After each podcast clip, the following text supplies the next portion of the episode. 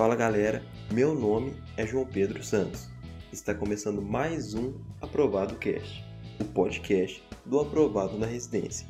Hoje iremos bater um papo sobre exatamente aquilo que você precisa saber para sua prova de residência médica.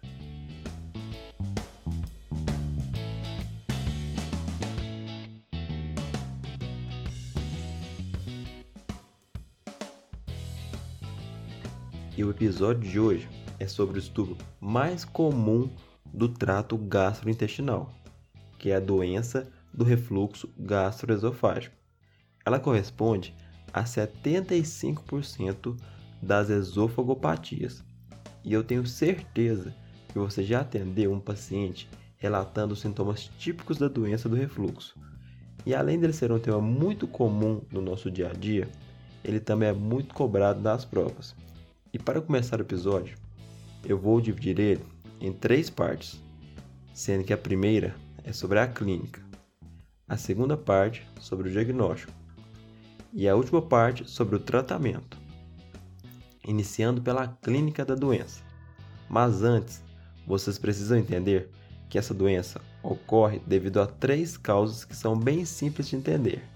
A primeira é devido à hipotonia do esfíncter esofagiano inferior. A segunda causa é devido a um relaxamento espontâneo de forma transitória do esfíncter esofagiano inferior, sendo que esse é o mecanismo mais comum da doença. E por último, que é devido a uma hérnia de hiato. E por causa disso que ocorre o refluxo do conteúdo gástrico para o esôfago. E é aí que os pacientes vão relatar para você: "Ah, doutor, eu como algo, depois de uma hora eu já começo a sentir uma queimação no meu peito, e se eu deito, fica pior ainda. Parece que volta tudo que eu comi. E esses são exatamente os sintomas típicos da doença, que é a pirose, que é aquela queimação retroesternal, e a regurgitação. Embora isso pareça algo óbvio para você, isso é cobrado nas provas e às vezes vem pedindo para você diferenciar os sintomas típicos dos sintomas atípicos da doença, que são os extras esofagianos, como tosse, rouquidão, broncoespasmos, pneumonite respirativa, sinusite crônica, otite e diversos outros. Mas o que costuma relatar nas provas são esses. Tá, mas para que eu tenho que saber isso? Então, o paciente chegou para você relatando pirose e regurgitação. E aí você já suspeita da doença do refluxo gastroesofágico. E aí, como que você vai fazer o diagnóstico? Então, aí entra o nosso segundo tópico do episódio, que é algo muito abordado nos concursos. E com certeza você vai fazer uma questão sobre esse tema e a opção A para você marcar vai ser sobre endoscopia digestiva alta. Mas calma, a endoscopia pode ser uma forma de diagnóstico, mas nem sempre será necessário solicitar esse exame. Na maior parte dos casos, você pode fazer o diagnóstico fazendo uma prova terapêutica, que vai ser através somente da anamnese.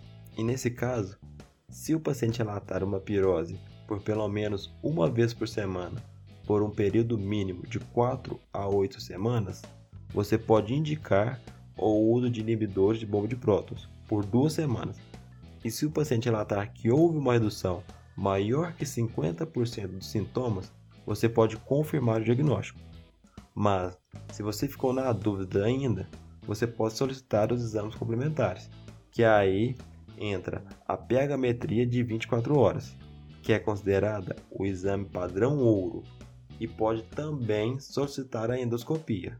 Mas lembrando que a endoscopia digestiva é usada principalmente para identificar as complicações da doença ou quando o paciente apresenta algum sinal de alarme, como anemia, odinofagia, perda de peso, icterícia, disfagia e idade acima de 45 anos.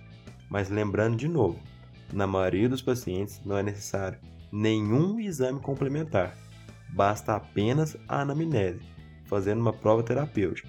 E se mesmo assim você estiver com dúvida, aí você pode entrar com a pH-metria ou endoscopia.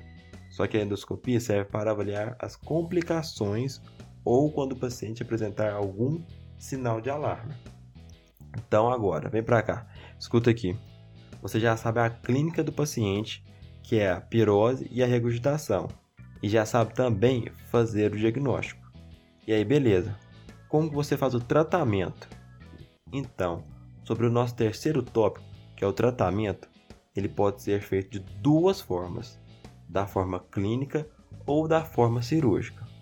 E começando pela forma clínica, é importantíssimo lembrar das medidas gerais anti-refluxo, que é perder peso. No caso da obesidade, o fato do paciente emagrecer já melhora grande parte dos sintomas.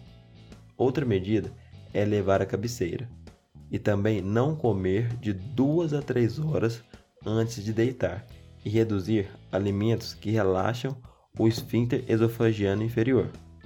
E aí nessa forma eu entro com os inibidores de bomba de prótons, que é usado por 8 semanas, mas eles devem ser tomados da seguinte forma: inicialmente o paciente fez o uso por duas semanas para a prova terapêutica para fazer o diagnóstico, né?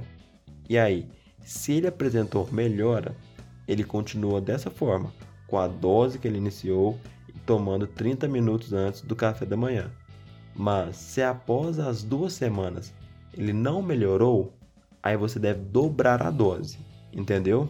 Vou repetir: o tratamento deve ser feito por 8 semanas, mas você já indicou para o paciente fazer o uso do medicamento por duas semanas para realizar a prova terapêutica.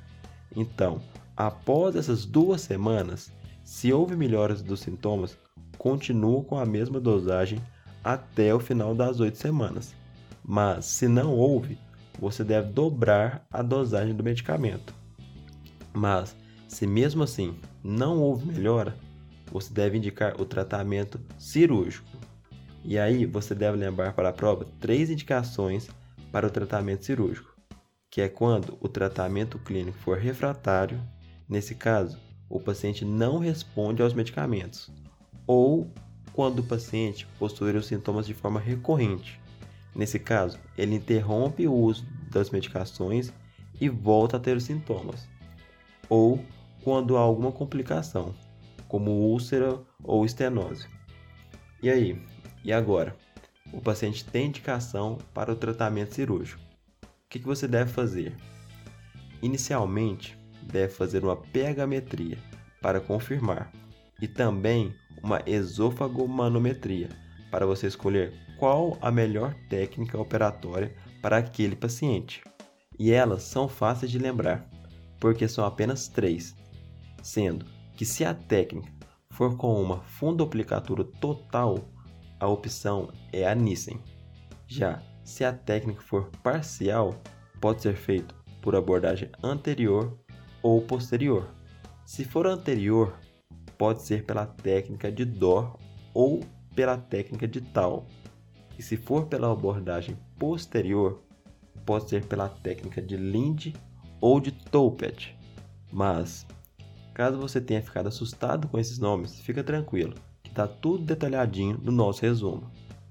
E para finalizar, eu vou recapitular os pontos principais, que são os sintomas típicos da doença, que é a pirose e a regurgitação, os sintomas atípicos, que pode ser tosse, rouquidão, broncoespasmos e outros, e para o diagnóstico, inicialmente, o diagnóstico é através da anamnese pela prova terapêutica.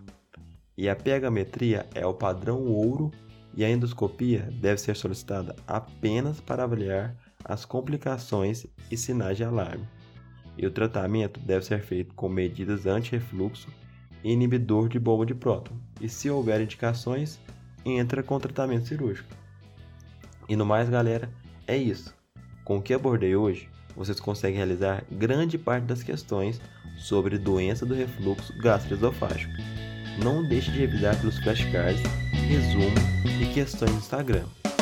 Obrigado por ter me ouvido, compartilhe com os amigos e até a próxima semana. Valeu!